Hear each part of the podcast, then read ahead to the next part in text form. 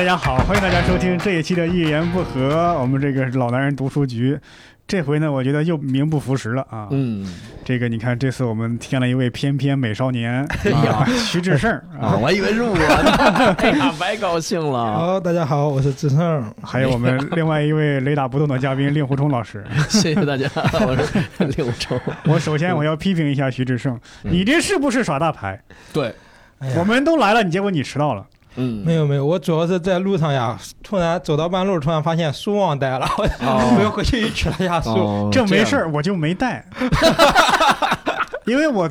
我读的是电子书，哦哦，我不太喜欢看电子书，我看电子书只限于我晚上睡觉之前嗯会翻一些电子书，因为你晚上睡觉的时候看纸质书不方便。嗯其余时候我全部，我喜欢那种捧着书看的那种仪式 感。哦，我那不你喜是不欢是看先电视剧啊先洗个澡，点三根点三根香是吧？对无啊我欲斋戒，我看书之前必须要洗手，洗啊手就就比如说，你看我在看书的时候，比如说玩了一下手机，嗯，啊，我也要出去洗一下手，然后再回来看一哦下。啊，这个这个点赞，这个绝对点赞好，对因为对我对们古代人啊是特别重视书的，嗯，就是古代的那种线装书，它之前要放六张白页儿，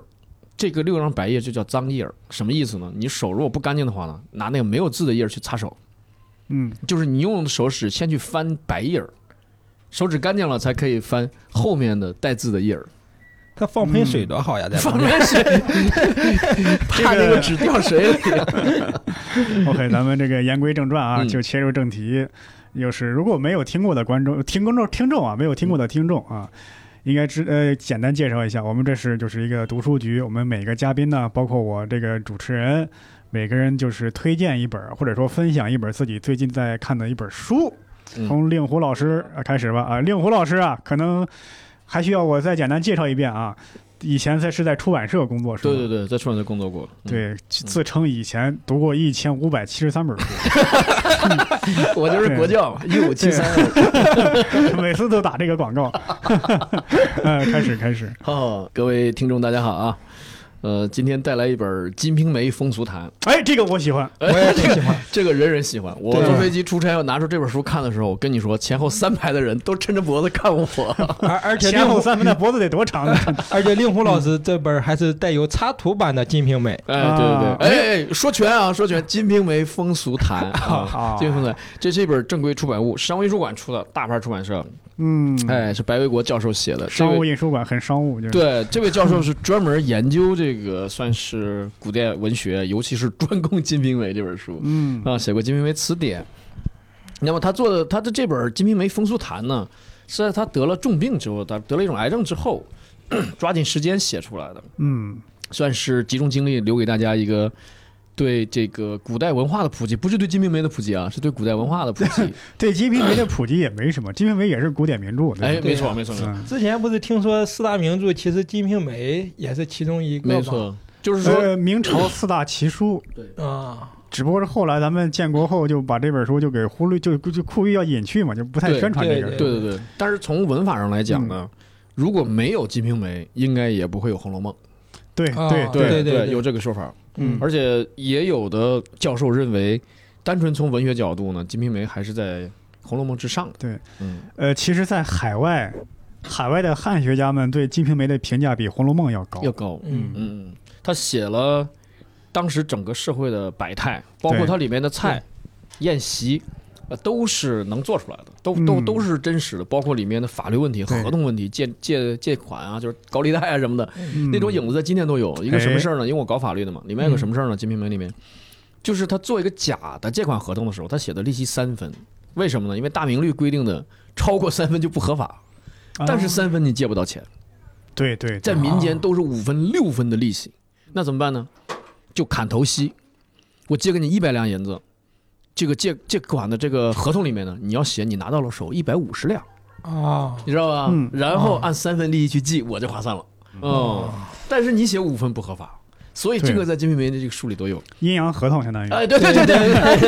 对，阴阳合 同。古代对阴阳合同。其实那个我记得原来也有人说过，说金庸小说那些写吃饭那些酒席，嗯，有很多也是抄的这个《金瓶梅》。没错啊没错，它这里面有一整套的这个。嗯吃饭的礼仪，包括客人来了，先摆四样什么干果啊，或者四个点心啊，然然后撤下去之后我上什么？嗯我听成钢对管了，这 这么我火说爆吗摆这玩意儿干啥？就在桌上跳吗？这跳起来吧。 包括他那个时候，如果说上了主菜的时候，嗯主宾是要打赏的，厨师亲自来上这个主菜，啊，啊，主宾这时候要给给个红包了。小费是吗？给哎，对对差对，不多就差不多就是赞扬厨师，意思是今天这菜做的真棒。是对，然后我分享这本书呢，白教授是从几个角度来写，第一个就是节俗，就是节日，嗯过去节日怎么过；第二个是游戏，就比如说我们知道的什么投壶啊、蹴鞠啊，呃然后这个双鹿啊、呃嗯酒令啊这些，嗯在《金瓶梅》里凡是提到过的事情，这位教授都给你解释解释，到底是怎么个玩法，嗯，怎么个意思啊、第三个就是曲艺，因为那里面提到了好多唱曲儿的呀、听戏的情节，也给你解释一下。第四就是服饰，就是帽子怎么戴，衣服怎么穿。第五就是饮食，嗯所以它不是讲这个《金瓶梅》的情节，就是《金瓶梅》里提到了相关的这些内容呢，教授就单独把这个这个名词抽出来，好好给你解释解释。所以我觉得它是对传统文化的一个普及，比如说节日怎么过，饭怎么吃，衣服怎么穿，这就是中国古代那些事儿嘛。对？嗯，我刚听你刚是不是这里边说端午节来历还是对对对，它嗯它节日里面解释了呃好几个节日，什么元宵啊、清明啊、端 午啊，那我就想问一句嗯，到底应该说端午安康还是端午快乐？好，非常好的一个问题，哎非常非常好的问题。呃，先从你的问题说起，就是这个端午安康和端午快乐呢，是应该是不到十年的一个谣言，新谣言，啊？ 一哦个新谣言，就是端午是完全可以说快乐的。对，某一对年冒出一个民俗学家说了，因为屈原死的这一天纪念屈原，所以今天你快乐，你你对得起屈 原吗？你去屈原是何地？都然后嗯两千多年了，我还干嘛非得对得起他呀？他又不是耶稣， 对吧对， 然后就要说端午康。你要这么说的话，儿童节是纪念当时纳粹在捷克的一个村子里面屠杀了六十多个儿童。嗯嗯儿童节最不应该说快乐了，他他死了那么多儿童，对吧？嗯，对，这是这是第一个问题，就是这是这几年的谣言。那么这个谣言站不住脚在哪儿呢？在于屈原这个人历史上是否真实存在是有争议的，他不是百分之百存在的一个历史人物。我们假设他是存在的，那么呢，他跟端午没有关系，因为端午是端午，屈原是屈原。在嗯都屈原之前，中国人也过端午节，也吃粽子。那这本书里，哎，就给大家解释了。 啊他解释了说，这个教授分析说，在《齐民要术》这本书里面就记载过吃粽子，因为中国是最早培育水稻的国家。嗯嗯，你想，古代的那个饮饮具啊、炊具啊，它都不完善啊，嗯对用植物的叶子包上稻谷去煮，这是最方便的这，是非常简单的烹饪方式，嗯对，对，这是早就有的，这可能是在屈原之前两千年就有的吃法了。嗯对，然后他说的是呢，齐民要术之后，到了南朝宋齐梁陈的梁梁朝时代呢，有一个人叫吴均，吴均吴均吴均啊就平均的均，啊，吴均写了一本书叫《续齐邪志》，喜欢庄子的朋友一听就知道哈，《庄子逍遥》里面有一句说“齐邪者，之怪者也”。啊，这句的翻译就比较麻烦。有人说齐邪就是一个人名，姓齐叫邪，就谐星聊天会的邪啊， 就我们有台啊，植入啊， 齐邪。也有人说是齐国的一个人，就叫邪，嗯嗯或者呢，就是说他名字不叫邪，他的职业是邪，他就专门干点这个搞笑的事情的这么一人。啊古代的单口喜剧演哎，员古代单口，古代古代搞笑，嗯但他收集段子、收集素材啊，所以奇邪者、志怪者也，志就是记载。记载，哎，他把这些怪事儿全记下来。但是吴军就觉得说，哎，是不是就有一本书就叫《奇邪》呀？这本书失传了，怎么办呀？我给它续上，这就叫《续奇邪志》。嗯嗯他的《续奇邪志》就是古代当时谣言的总和，就是他听到的谣言全给你记上。哦，就记录是了端午安康和端午快乐这个谣言。没有没有没有那个，我跟你说了，那是近代人那个又又造出来的《续续奇邪志》里面的。嗯他他造一个什么谣言呢？他说，呃，屈原曾经现身长沙街头，跟一个长沙人说，说你们往江里扔的粽子我吃不到，被一个恶龙都抢走了。嗯啊，我对很想吃，但我吃不到。嗯你用五彩线缠上这个粽子，对恶龙怕五彩线，他不过来之后呢，啊对就归我吃。嗯，所以从这时候开始，屈原、粽子、端午就搞到一块儿了。还得用五彩线，对嗯对，所以这个这这是这本书里的。你说你说它是谣言吧，嗯，也不能说是谣言。这个问题是谣言传久了就成民俗了，哦哎，对对就成对民俗对了。对，所以就从这个吴军以后，那那个端午就完全跟这个去元去卦是元吧？练习了。对，因为中国人是管一三五七九叫阳阳数，对二四六七八嗯为阴数，所以一月一、三月三、五月五、七月七、九月九都叫重阳，美坏，哦都这不是谁没有没有。然后九月九是阳数的最大，最大，所以最后变成了他一个人叫重阳，嗯嗯然后那个五月五就叫端阳，他还是阳，嗯，端阳。嗯啊，所以端午它也有时候午嘛，所以它是这样来的。这个这个节日是我们中国可以说老祖先在几千年前就慢慢的形成的，嗯嗯，真的跟屈原先生没法强行的挂钩，强行挂钩嗯就挂在这个宋齐梁陈这这个朝代啊，南朝。嗯对，所以这是这是《金瓶梅》风俗谈里面解释给我解释的识货的第一个谣言，嗯我也也不能说谣言，或者第一个第一个风俗，风俗第一个风俗啊，第一个风俗，谣言有点谣言是贬义词啊，嗯谣言是后边的这对个，以后第就是二个里面记载的风俗是重阳登高，对啊，也出自这本《续齐邪传》，说的是一个人叫桓景，桓景的老师是费长房， 费长房古代一个仙人，仙人嗯，他问费大师，费大师说这对，说我说的跟个算命的，给我们家算 算，我们家未来怎么办？说到了重阳九月九那天，嗯你们全家有多高爬多高，爬上去，爬上去下来之后，发现家里边鸡犬牛羊全死了。嗯呃问费大师说：“为什么家里这些牲畜都死了，家禽牲畜都死了？”费大师说：“他们的命代替了你们家人的命，如果你们没登高的话，死的就是你们全家。嗯”所以也是从这个时代开始，重阳又开始登高。那么到了唐诗里面呢，已经把登高作为完全的一个接受项目了。我猜啊，就嗯可能是因为古代这个，你看牛羊死了，我猜就可能古代有流行病、流行瘟疫，对，这一家人因为什么样的原因，可能跑到深山老林里边去去度假还是干嘛，就都是是一都有个可能。结果一个躲过一劫。无关联的现象，嗯嗯只不过同时发生，嗯，它解释不了后面的科学规律，硬把它安到一块儿，安安成一个因果关系。嗯嗯对，但我觉得可能是因为那时候香山红叶红了，你知道吧？ 上山看 看去，嗯，然后下山之后发现，哎，家里还出事儿了，所以以嗯后每年咱们就定在九月九这天，就出去，哎，咱们全家都上山去，嗯嗯，，所以这本书我觉得就是说它跟《金瓶梅》没有关系，你没有看过《金瓶梅》没有关系，嗯它顶多提到说，啊，《金瓶梅》第几回，它开场会提到说《金瓶梅》第几回，然后那个那说了个。这么个 事啊儿，啊！西门家里边在庆祝这个端午，嗯，庆祝端阳。他说：“哎，端阳在古代是怎么怎么回事？”就开始话锋一转，就开始讲啊，可所以以啊说这本书也是标题党了。我为了好卖啊，对对，我挂个《金瓶梅》风俗坛 啊。但是人家确实每一个他提到的事情，在《金瓶梅》里面全都有出现啊、嗯比如某一某一种样式的帽子，某一种对像样式的裙衣服，嗯啊、某一某一种菜肴，这都是在哪一个里面提到了？提到之后，人家给你讲讲。对，所以，如果你看过这本书，你再回去看《金瓶梅》， 能好懂一些。嗯，嗯还有什么一些比较有趣的知识？还有就是，就刚才我说的吃饭， 就古代的宴席啊，我觉得这个礼仪啊和这个，比如说敬酒啊，包括它这个菜，这个菜上来的目的是是喝酒用的，吃饭用的，对，这这都是不同的，嗯所以它这叫酒菜和饭菜是是两回事儿。嗯嗯所以酒上酒菜的时候，就大家就是呃喝酒已经喝的差不多的时候呢，有时候《水浒》里也有这个词儿叫汤饭齐上。啊，就是原则上最后就是下饭菜和饭上来之后呢，都弄完了，都喝完了，最后再给你上个汤。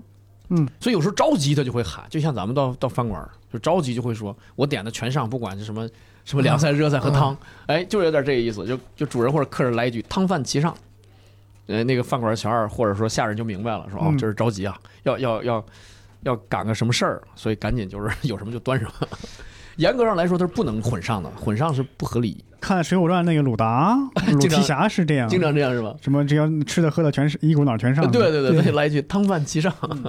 就在我们现在在我们山东也是这样，就是你喝酒喝不完之前，你是不能上汤的。”，上汤不是赶客人走吗？对，上汤以后就是，哎，你们别喝了，啊该赶紧吃吃，赶紧走了。啊，对对，哦是这个意思。对对对。因为但我嗯是这个所谓《金瓶梅》的发生地点不就在在山东吗？其实应该是临清，林清，哎，考察的是应该是临清，因为临清当时的富庶程度可能是直追首都的，它是运河边儿，嗯它有闸，有闸就能收税，所以在这里面就是西门庆的上司下提刑，给他调到州里，就是从县里调到州里，他是不去的，因为他在这儿太肥了，这个职务。啊，西门庆是个官儿是吗？这当然是官儿了。对对我原来哦他只是是以为他他是县司法所副所长，相当于嗯司呃司法局副局长之类的。然后它的上级就是你调到那个一个州里面的，就省里面的一个清水衙门，嗯他，不去，他觉得不行，还是我们这地儿好，这地方肥呀、捞钱快啊呀、我没怎么看过《金瓶梅》，因为我看那 个《水浒传》里边写他说就是开药铺的还是开什么他是那个什么，他有他有公家的身份，然后他有嗯私产，啊？他有当铺、药铺什么的，他有好多私产。他的达到什么程度？是他家办丧事，办丧事的时候呢，那个药铺的伙计就说：“咱们今天不开门。”西门庆非常生气，说：“我们做生意的必须保证三百六十五天开门，哇，很有不管经你商头对着不脑，管你家里什么样，你得客户，人家跟你家这丧事没关系，他要买药，你这儿没开门，你不耽误他吗？哇，这狼性文化呢？对是吧？很厉害吧？顾客至上，这是明朝的海底 捞呀！这所以《金 狼性瓶文梅化》嗯可以说是一本百科全书，但是只不过它大量的性描写，这对对那方面描写，导致它不能公开嗯的全本的展现给大家。之前看那个关于张居正的书的时候，说这个当时《金瓶梅》这本书写出来是给张居正的儿子写的嘛？好像有这么呃是不是说严世蕃，严世严蕃世哦，的给严世严蕃，世对对严对，嵩的严严世蕃的，嗯，很多说法，很多对说很法，多对说法，对对，但是都应该都不什么。对，没法对确定具体没是法谁确定对，嗯，我觉得我们这是我们中国人的一个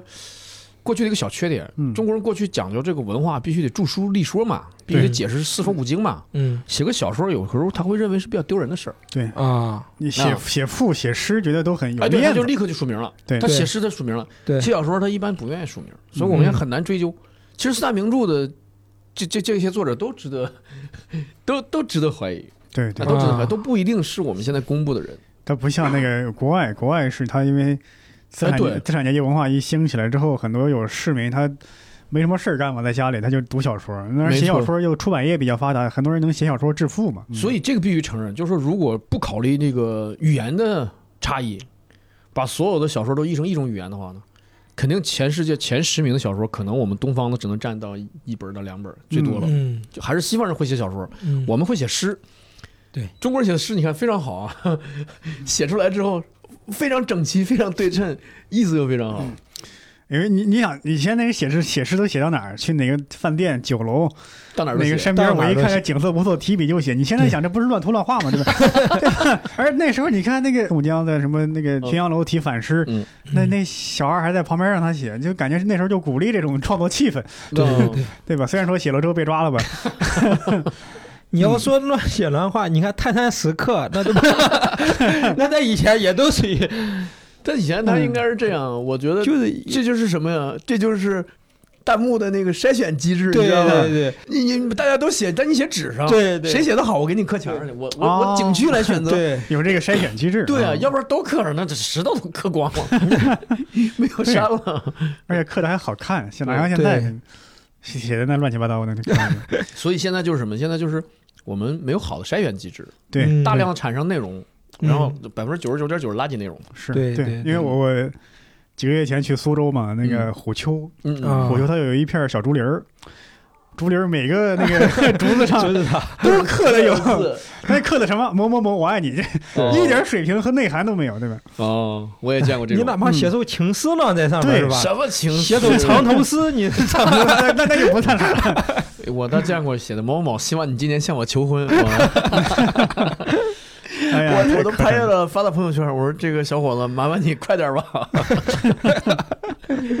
他都把你刻在竹子上。我现在突然想了一下，在刻在竹子上刻那乱刻乱画也没啥的，竹子没那么容易死，对，对吧？而且竹子生长快。对啊嗯嗯对，他就怕在文物那个那墙上刻嘛。嗯这，是可能是无法刻修刻一复下的就破坏一下嘛。嗯，就是很多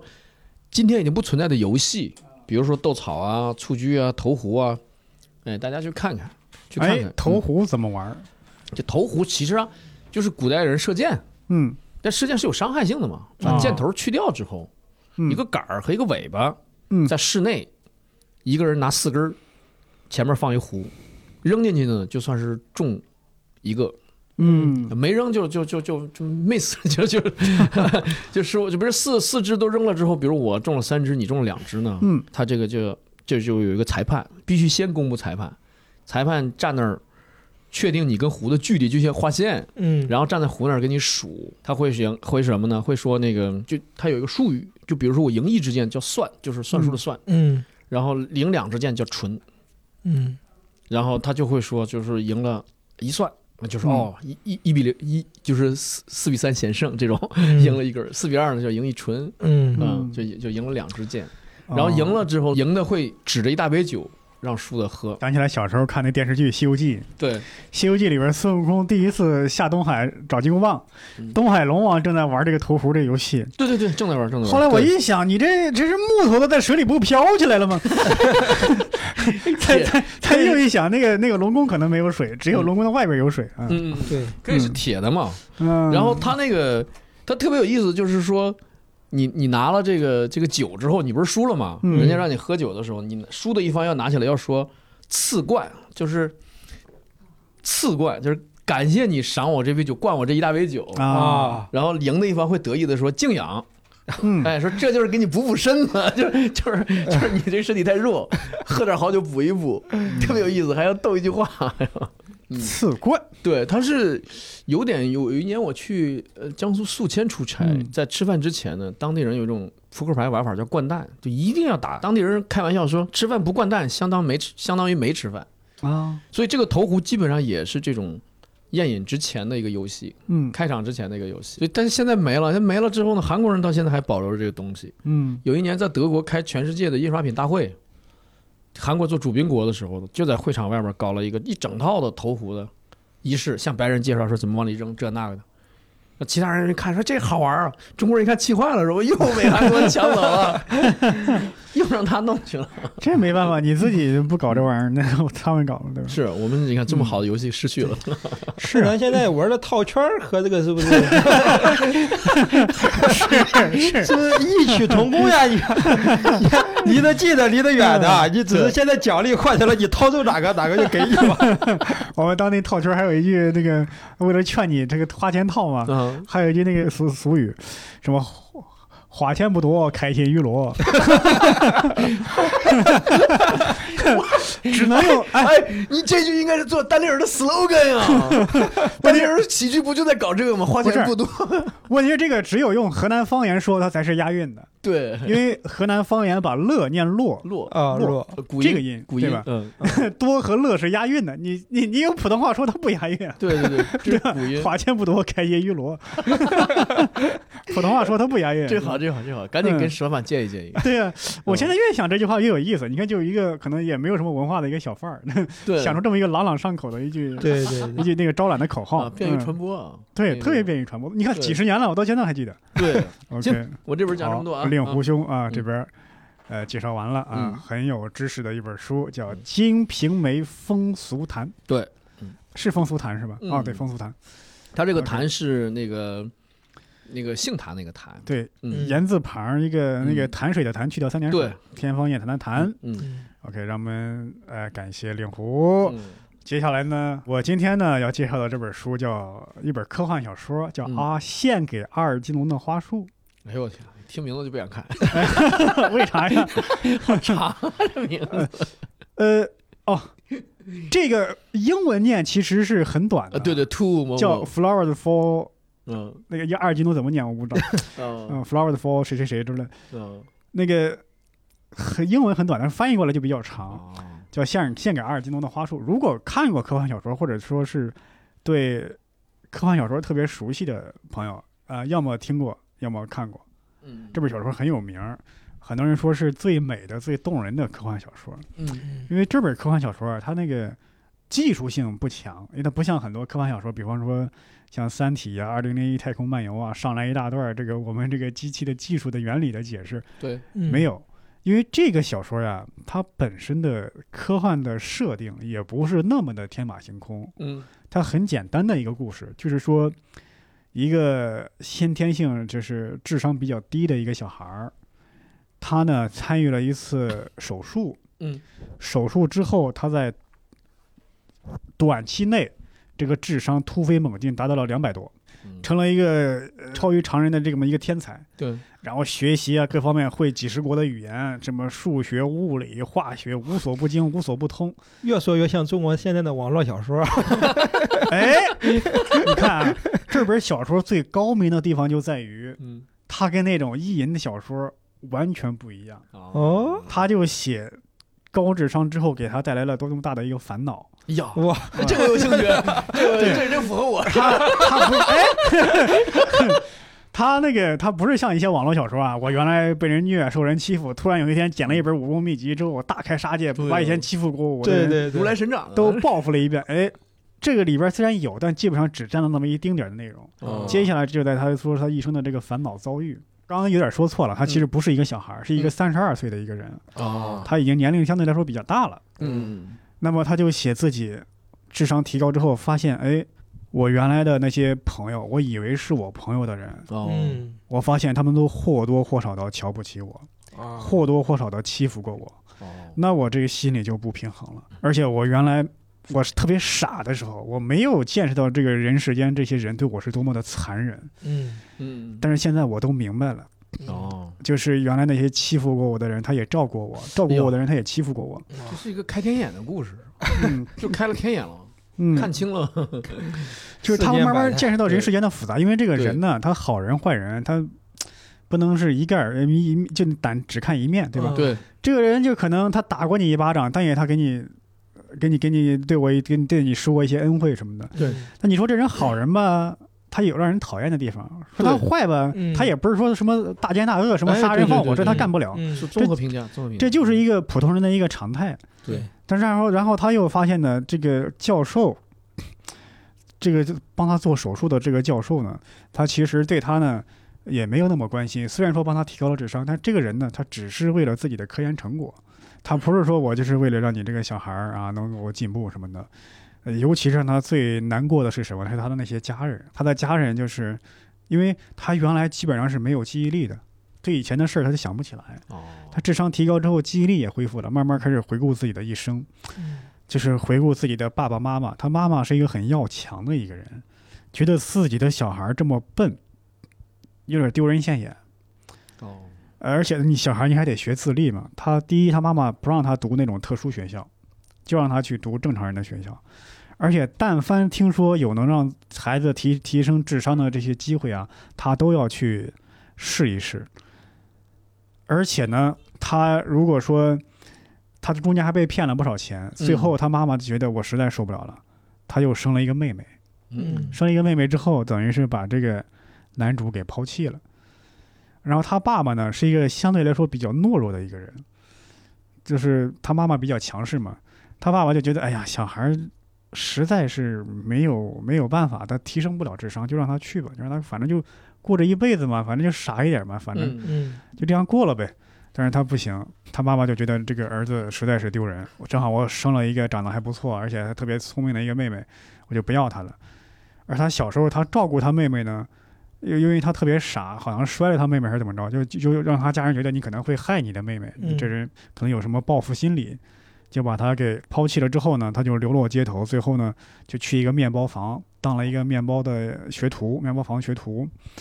这面包房里边也是经常受人捉弄愚弄，然后慢慢的，是有一个机会，那些人他们那个搞科研的、搞心理学实验的，就给他等于他有这个机会来让自己提高智商了嘛。嗯提高之后，但是这个故事的结尾呢，哎，这要剧透了啊。故事的结尾就发现，这个这个手术是有后果的，是可逆的，嗯就是你的智商提升的越高越快，你回落的越快。哦他短时间内达到了一个智商的巅峰之后，又开始往下，智商往下降了。嗯往下降之后呢，他大概是为什么要往下降？其中一个很大的一个原因就是这个手术呢，是这个教授他没有做过充分的这个前期的实验测试，他就一开始是拿小白鼠做实验，但是实验数据不够的情况下，他就拿人做实验。这个男主角正好是第一个的一个实验品。男主角在高智商的时候发现了这一点，就写了一篇论文来就钻研这个东西的这个缺陷。但是他发现这个实验确实是不可逆的，他这么高的智商也拿这个没有办法。嗯他又发现了一点说，他的他智商提高之后有一种精神分裂的倾向，因为一方面有他现在这个高智商的人格，还有原来那个比较简单质朴的那个人格，嗯就是尤其是情感认知出现了问题，就他的智商是很高的，嗯但是情商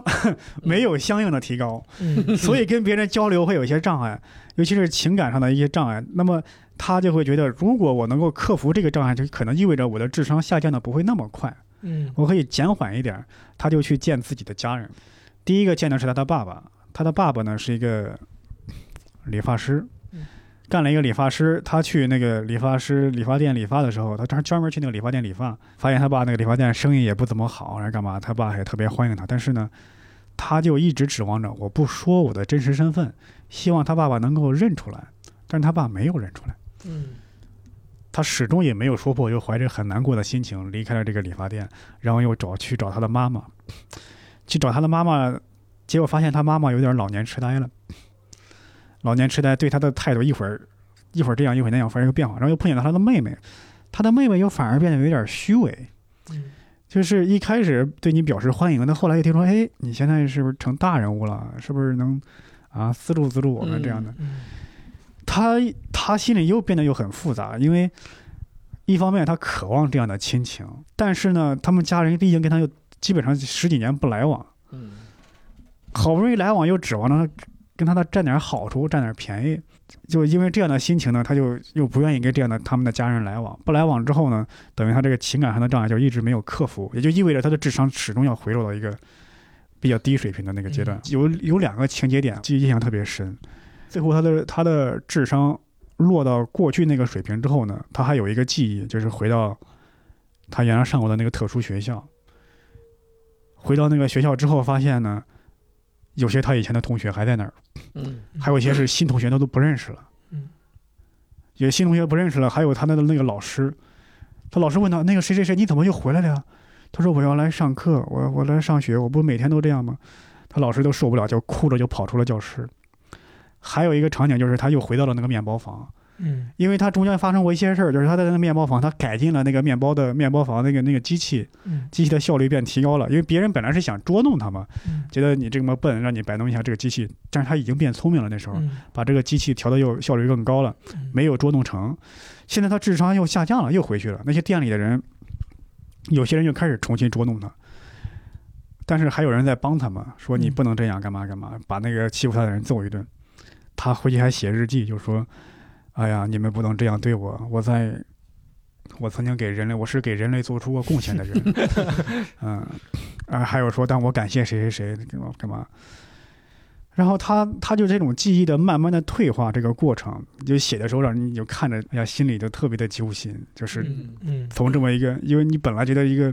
这是非常大快人心的一个事儿，一个低智商的人从一个突然变得高智商，然后又回落下来，嗯你原来没有这些，你不觉得可惜，然后你突然拥有，啪又这么失去，就觉得特别难过。那这本书为什么叫叫献给阿尔基农的花束呢？是因为那个帮他做手术的这个这个人，他呢有一个小白鼠，最早是拿小白鼠做实验，这个小白鼠叫阿尔基农，也是特别的聪明。一开始呢，各种迷宫他不会钻这个迷宫，出不出来，出不来。提高智商之后，唰就出来了。后来他就一直养着这个小白鼠，最后这个小白鼠死了，他埋了起来。那么最后主人公还留了一个开放式的结局嘛？嗯他可能会自杀，也可能会去那个特殊的那个精神病院，那个那个那个那个福利福利院，也可能会去什么什么地方，也不知道。所以后来就说，如果哪一天我不在了，请放一朵花束在阿尔基东的坟墓上。哦，那这本书我觉得比较， 它的写法叫超出一般的网游小说那种对对意淫小说高明的地方对在于什么呢？首先，它的写法，对，嗯它的写法是用那种日记体，哦日记体它是说，呃，让这个教授说你可能将来智商可能会提高，你的智商提高之后，我希望你每天都写日记，然后记下来你的一天一天的变化。嗯那么这个日记的时候，一开始你会发现，哎，一打开，第一呢句子很短，第二全是错别字。我刚开始看我也震惊了，我说这出版社技能也太差， 对吧？怎么这么多错别字？后来咱咱慢慢看下去，我才知道，就是他一开始是因为他因为他比较笨嘛，嗯智商比较低，嗯用的句子呢比较简单，也全都是错别字。嗯慢慢慢错别字越来越少，哦句法越来越复杂，哦，最后呢出现了比喻。会会哦会写诗了，啊对后来会写诗我了，当对他第一次用比喻句的时候，你就感觉再往后就下一下一页就没有错别字了，哦就是一会用比喻句是你的这个语言掌控能力很关键的一部分。对还有一个是他开始能记下自己做过的梦了，能记下自己的记忆了。哦就是我回忆起以前，还有一方面就是说，他开始学会反对别人的意见了，嗯学会学会说啊，这件事儿我感觉他说的其实没有道理，那人说的不对，可以，这就是可以可你以辩论了。对，思这就考这就是你的你有一定的思辨这个思能辨力，嗯意味着你的智商开始启蒙了，你嗯你的思想开始启蒙了，你就慢慢你能看出一个人从这个低智商到高智商这么一个过程，很清晰。嗯就这种侧面的这种第一人称的手法，他没没有说啊，我智商突然一百五干嘛？嗯，就这种手法就觉得很有意思。还有就是你你能看到这个人他高智商提升之后，跟别人的相处反而出现了问题。原来那些科学家，他对他来说就是如天神一样。这些人嗯啊，他能让我变聪明，他们说啥我都信啥。嗯后来他就会跟这些人反驳，说你们这样说的不对，干嘛干嘛。嗯而且那个他能发现这些科学家的那种狭隘、那种自私的心理，说你们原来不是为了帮我，你们只是为了发表你们的科研成果和论 文，嗯来套取科研经费嗯 啊。还有这个跟这个他的一个，对他这里边也有一段爱情故事嘛，就是他跟那个实验的那个助手，一个女医生、女护士，等于是，那么跟女护士产生的一些系列的一些问题，因为这个女护士是后来也是知道她的智商会降低、会回落，但是还是跟他有一段恋情，那么也是比较比较，等于等于是比较凄美的一段爱情故事。这段基本上这个小说是小说的部分到这儿，我可以简单介绍一下这个作者。嗯这个作者叫丹尼尔·凯斯啊，他最早加入了一个漫画杂志，叫《阿特拉斯漫画杂志》，给漫画写脚本的。这个阿特拉斯漫画呢，相当于漫威杂志的前身。哦，他一开始是在斯坦李手下干活，斯坦利对， 在斯坦李手下干活。据说呢，他们有一次在《头脑风暴》的时候给漫画写剧情嘛，他提出了这个故事嗯，然后被斯坦李给否了。哎呀哎呀到底嗯。 怎么回事？嗯呃， 这不能怨斯坦李啊，他后来把这个故事写下来给其他杂志投，其他杂志说这这不像漫画的故事，哦，这不像漫画的故那事，确实是太长了。一是太长，二它里边人他写的都是普通人，你看他没有什么超级英雄啊，也没有什么特别的那种逆那那种什么惊天逆转神神什么开脑洞也没有。呃，他为什么写这本书呢？他说最早他是他原来做过心理医生，不是他是心理学专业毕业，然后呢还当过英语老师。他以前给一些特殊机构的那些小孩儿上课，其中有一个小孩儿就问他说：“老师，假如我好好的学习，认真的学习这个拼写，我能否去正常孩子的学校去上课？”嗯哎，这就让他觉得心里就很不是滋味，就觉得哎呀，心里就很难过，是因为这个小孩，首先他说这个小孩很好，他是想进步，嗯但是呢，这种天然的缺陷啊，可能你是很难克很服，难的。对你付出比常人多几倍的努力，你可能也勉强接近常人的水平，他就很难，很他听了就心很心里很难过。他说还有一回是他去了一个一个就是普通人孩子上的学校嘛，有一个低智商的小孩在这学校上过。忽然有一天，这个低智商的小孩就不知道为啥就跑到这个学校来了，就在他原来的位置上在那儿坐那儿。因为这个小孩可能不知道是他可能经历过什么，他他不知道他经历过什么，但这个小孩唯一的记忆就是我在这个学校上过。但是那些同学、老师他都不认识了。那一幕，他说我觉得很滑稽又很凄惨嗯。就这两件事儿让他促使他写了这本书。然后呢，就是他还有一本也比较有名的书，可能有些朋友看过这本书改编的电影，叫《二十四个比利哦，》，就是讲一个精神分裂的故事。对，嗯，那么这个小说呢，它是最早是五十年代写的一篇短篇，一九五九年写的，获得了第二年获得了一九六零年的雨果奖最佳短篇小说奖。过了几年之后，他又把它写成了一个长篇小说，扩写成长篇，又获得了轨迹奖最佳长篇小说奖。啊、拿奖专业户儿，这对嗯对，因为这样的小说，这样的事儿其实很多，因为很多的小有科幻小说家都会这样，就是我一开始写长篇啊，可能出版社也不愿意出版，还是怎么着，有一定风险，对，就写短篇，写短篇之后，后来扩写成一个长篇。那这本小说在西方的影响是很大的，因为它最早就是普通的科幻小说，但是这是过了半个多世纪之后呢，它几乎已经迈向了经典小说之列。哦，明白现在的很多像北美的一些中小学，会把这本书列为中小学生的推荐书目来读。哦， 呃，但是也有些家长反对啊，因为这本书里边有一些性描写，哦，哎但那我那又一想我我我有兴趣 看了，这个啊是哎，这没那么多啊，那算了，因为，但我觉得啊，它它是有一些性描写，但它毕竟不是一本黄色小说，嗯，它又不是说靠这个来吸引读者。对，这个性的描写在这本书里也是占很重要的一个部分，就就是关于这个主角的成长。因为你想，一个三十二岁的一个男的，嗯他因为低智商，肯定原来是没有经历过这些，嗯对对对，但是他智商提高之后，对他成了一个社会瞩目的天才，他是有哦爱情、有性的这些东西。嗯、哦，啊，简单对，介绍但一下就这因本为书。它嗯是实际上这个书整个是反映人性的嘛，对，就是你呃，我我我可能我瞎说啊，就是你处于底层的时候，这些资源你是都没有的，对嗯对对，然后你的你的层级升高了，这些资源就扑上来了，嗯，这是自然的，呃对，但是这本书它它的。它它没有说大书特书，它是啊一开始低智商，后来高智商之后，如何为自己攫取利益、攫取资源，嗯，嗯，他干嘛干嘛，他不是这，他没有这么写，他这么写就俗套了，对对他这么写他绝对流传不下来了。对对这他就就是这就是红与黑了嘛，这不是对他写他经历了一些烦恼，而且这里边书里边，因为他他是一个很善良的一个人，嗯他一开始幻想的特别好，说现在这种手术还不稳定，我的智商会降低，我知道迟早有那么一天，但是呢，我希望我能用我的能力来改进这个手术。嗯他说，你看全美国可能有五百多万低智商的人，嗯嗯，嗯他我就可以是拿自己当那只小白鼠了，对对所以才会在书名里面以白鼠的名字来，嗯，哦来面对这本双关啊，哎，一个非常好的解读，我都没有想到。对吧？嗯对他一开始想说，全美有五百多万低智商的孩子，嗯对可以，如果我让这个技术改变得稳定一点，那么五百多万孩子的命运会被得以改进。对，那么普通人如果用了这门技术，可以成为天才，而且一想到全世界有数不清的低智商的人。嗯，我们智商都能够得到提高，最后全世界人人都是天才，这是一个非常伟大的工程。我要我要加入到这个嗯伟大的对，工我程嗯要之中现。现身这个工程，对，他是他是后来他是这么想的，对吧？他显然最后没有成功嘛，对吧嗯对， ？OK，啊，我就简单介绍这么多。哎呀，嗯其实这个好是书啊，这个真的是好对书，真的是好，对，它这个主题很好，就是说它嗯有第一，它有献身精神；对第二呢，它是有这个社会人生百态的真实写照。嗯就是你之前我我刚才说那个“开天眼”这个字儿嘛，嗯就是之前你你你的你以你的智商和你的经历，你是看不透这些事情的。嗯，对突然给了你这个机会，让你看透，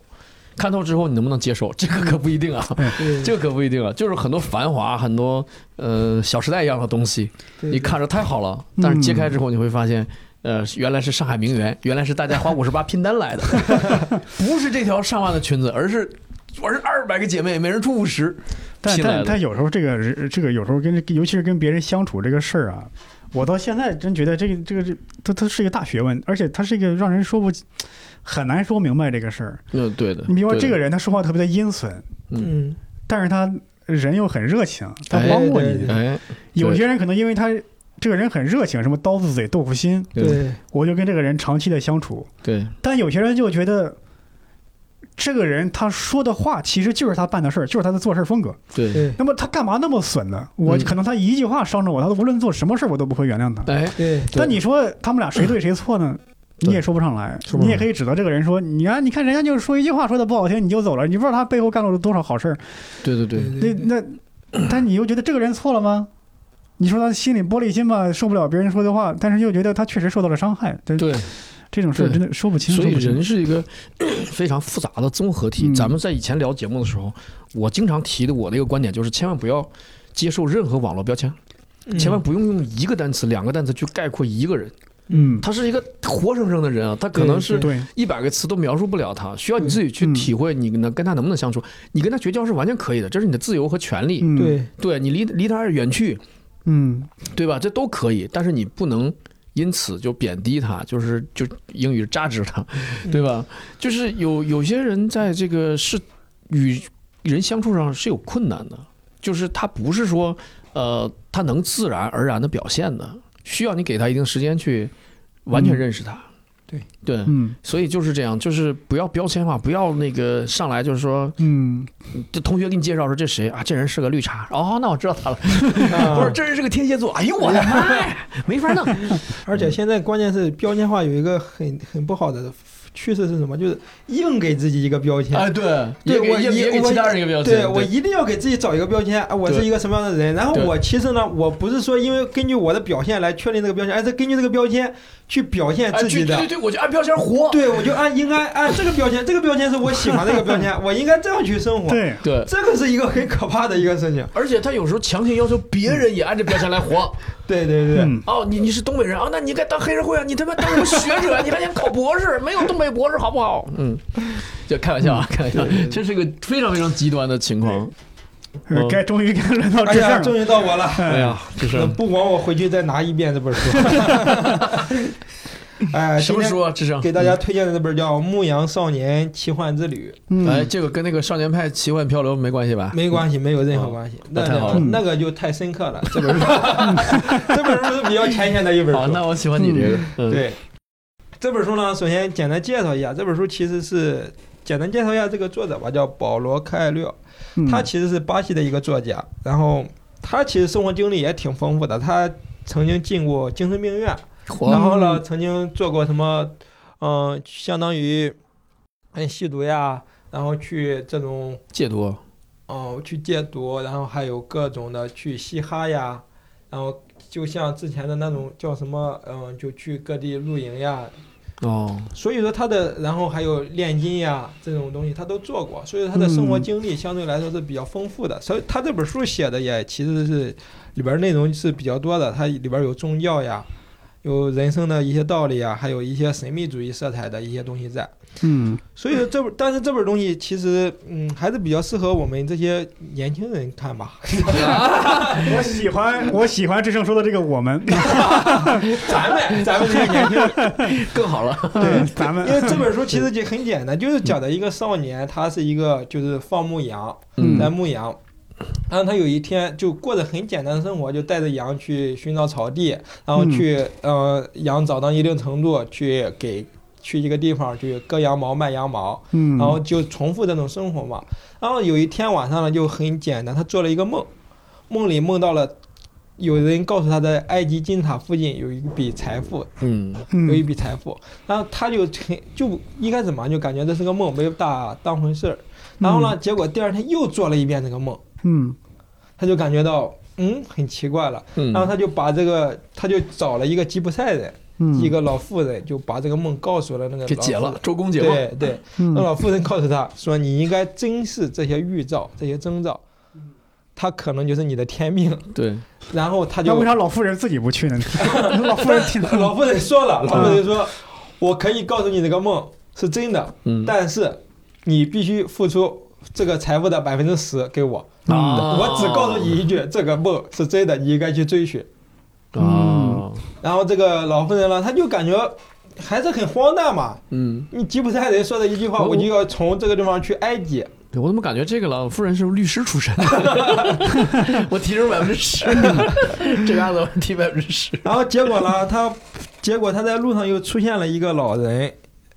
同样告诉她这么一件事情。嗯你应该去追寻这个你这个梦想，你应该去追寻它。然后他就给他看了，给他告诉他，他说：“你看你身边的这些人，其实他们在年轻的时候都有过你这种境遇，境遇就是心中产生了一个梦想。嗯但是呢，他们你看他们现在该卖就是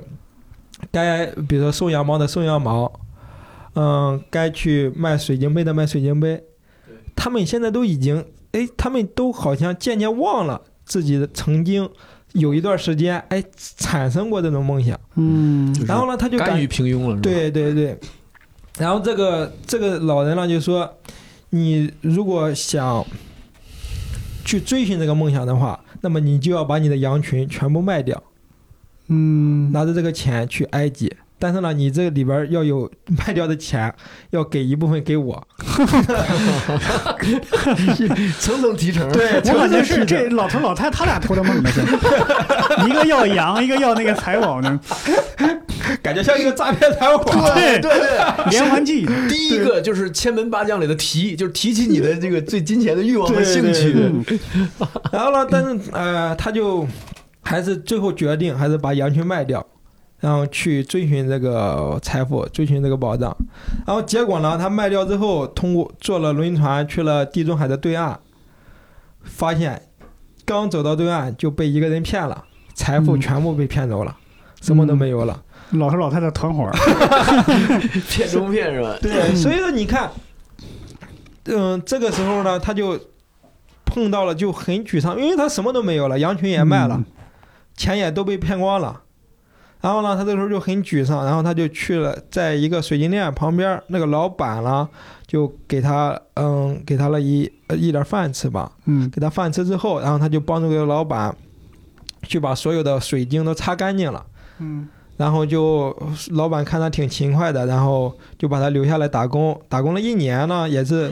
他就是把这个水晶店经营的风生水起的，就成了当地的一个很就是销量很好的一个水晶店嘛。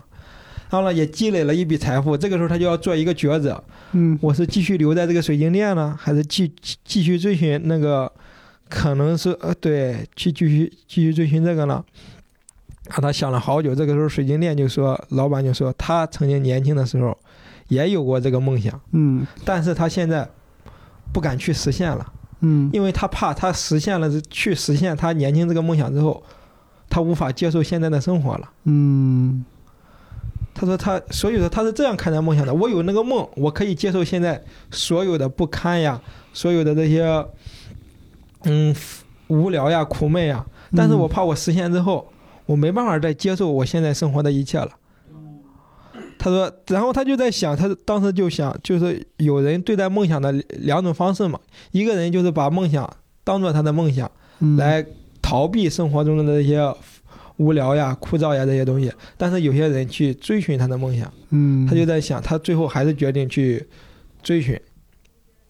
就放弃了水晶店这些安逸的生活，然后去追寻，还是去金字塔继续追寻这个财富。然后走着走着呢，就走到了沙漠嘛，去金字塔。嗯走到沙漠，这个时候就比较偏神秘主义了。嗯走到沙漠之后，他在路上遇到啊了，一个，刚刚的还不神 秘吧？这时候比较偏神秘主义了。 刚才感觉就是一个诈骗。很现实，很对现实然后呢，他就走到了那个沙漠，沙漠一个绿洲，他在那个绿洲里，他在那个路上碰到一个炼金术，那个炼金术也是在追寻怎么如何实现就是炼金的他的这个梦想，就一直在翻看那本书，其其实就相当于他两个人都是相当于在追寻一个梦想嘛，然后就走到了一个绿洲，在那个绿洲上，就是因为战争关系，他说他们要在这个绿洲上待很久，被战争阻断了他们前去追寻梦想的道路吧。嗯然后就在那个绿洲里生活了一段时间之后，他发现他爱上了一个女孩儿，嗯那个女孩儿呢也爱上了他。这个时候他又遇到了抉择，到底是哦和这个女孩儿在一起呢，还是说继续呢？那俩人不能一块儿 去吗？对啊，那个女孩儿这是一个这么写的吧？他就 是一个爱情的抉择， 啊，其实这也跟着着急啊，这个故事有没有一个确切的发生年代？ 没有没有没有，有，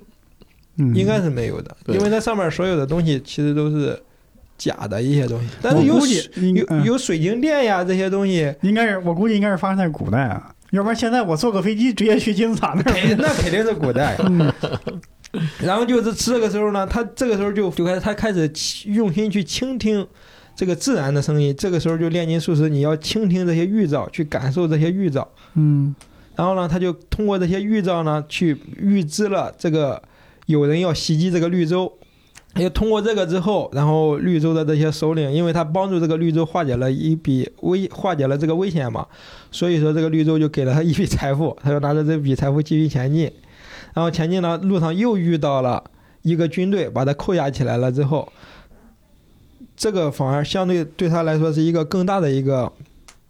折磨吧，但是他还是通过，因为这个故事其实很简单，还是通过与自然去倾听、去用心去感受这个自然，然后嗯也化解了这个东西。最后他走到了埃及金字塔，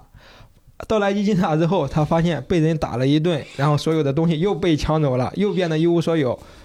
发现埃及金字塔附近没有财富，嗯没有财富，但是，但是那笔劫匪里边有个人说他做了一个梦，那个梦里边是描述了他，描述了说在某一个地方有一个有一笔财富。他们那些劫匪都没有把这个梦当回事儿，但只是把这个梦说出来了。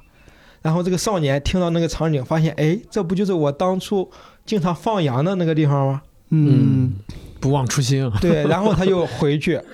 发现哎，那笔财富就在那儿，嗯，就是这个一个很简单的故事。但是这里边 儿有一句话就特别好，他哦就碰是见劫说匪碰见的太晚了， 这说，当你这也是这里边儿最著名的一句话：当你想要某种东西时，整个宇宙会合力助你实现愿望。哦哦嗯，这个这是超级鸡汤啊，这个，对对，超级，嗯这是一超级超级个的超级鸡汤的一个文章。这不是过去不是说，当你知道去哪儿，全世界都会为你让路吗？对对对，是那就句就吧是这个意思嘛。这就个更升级版了，是全世界都会帮你，对，它其实里边儿就是描写了这 种好但的是东西全世嘛界。应该阻碍你啊， 怎么怎么可能帮你呢？ 嗯就是说，你看，其实那些阻碍呢，其实就是他就一他的意思说，你肯定会遇到各种各种阻碍，但是你总有办法去克服它。这个世界都会去嗯对，帮他助的你。意思就是说，你看上去是阻碍，但是你战胜了、克服了，你升一级对啊，你升一级，嗯然后你的水平对，又去进步一层，嗯，所以这也是在帮你。对我这想本起书，嗯，好像日剧《仁一》里边一个台词说：“上天只会给我们我们能够